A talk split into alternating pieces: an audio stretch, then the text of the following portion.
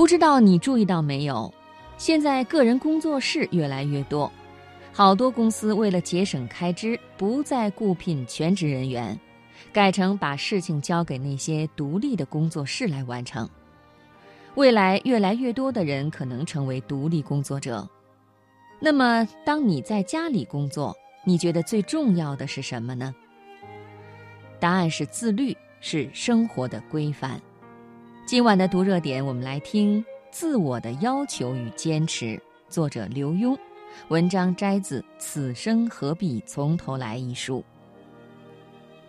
我有一位医生朋友，在癌症儿童的病房工作，他说那里的设计很特殊，孩子的病房里有电视、有玩具，却没有什么医疗器械。完全看不出是医院，因为得癌症的孩子往往需要长期住院治疗，必须让他们觉得是在家里，更不能让他们有恐惧感。所以，即使打针、抽血这些例行的工作，都要在病房外另一个房间里完成，到了时间才把孩子带过去。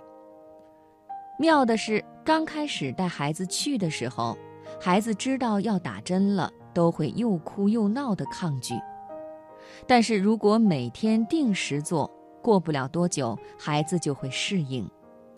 有时候时间到了，小孩甚至会自动走到那个房间抽血打针，再回到自己的房间里玩耍，好像那些痛苦的事情已经成为他们生活中理所当然的一部分。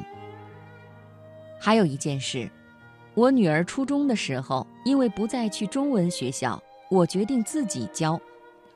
起初，她找了一堆的理由，还发小姐脾气，说她学校的功课已经做不完了，没时间上中文。但是，当我坚持每个星期天下午两点上课之后，她连吵了几个礼拜不管用。后来到了时间，自己就去书房等着我去教课了。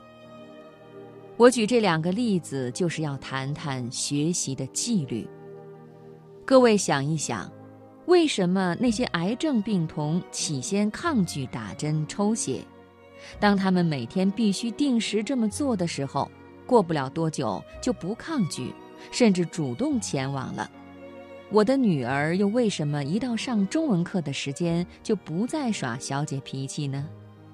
因为当他们把工作，甚至把打针、抽血、上中文，都看成生活中不可逃避的一部分，习惯之后就不会觉得辛苦了。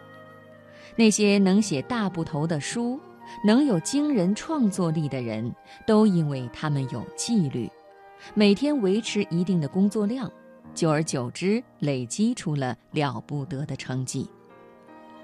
梁实秋先生跟我是忘年之交，我知道他每天天不亮就起床写作。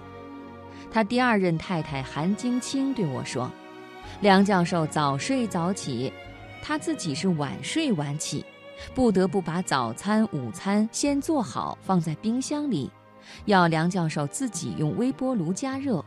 即便如此，梁教授还是坚持天不亮就起来创作。”如果每个人都能在自己的心里设个栅栏，告诉自己，我必须完成每天固定的工作才走出栅栏，这种锲而不舍的态度绝对能使你成功。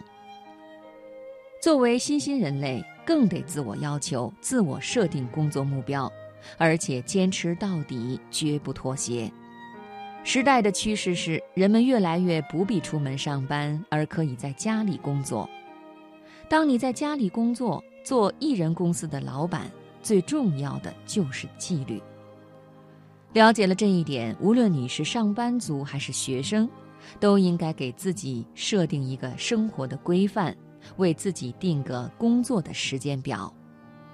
当别人没空做，你有空做；别人不能坚持，你能坚持；别人会妥协，你不妥协。别人觉得辛苦，你却乐在其中的时候，成功的当然是你。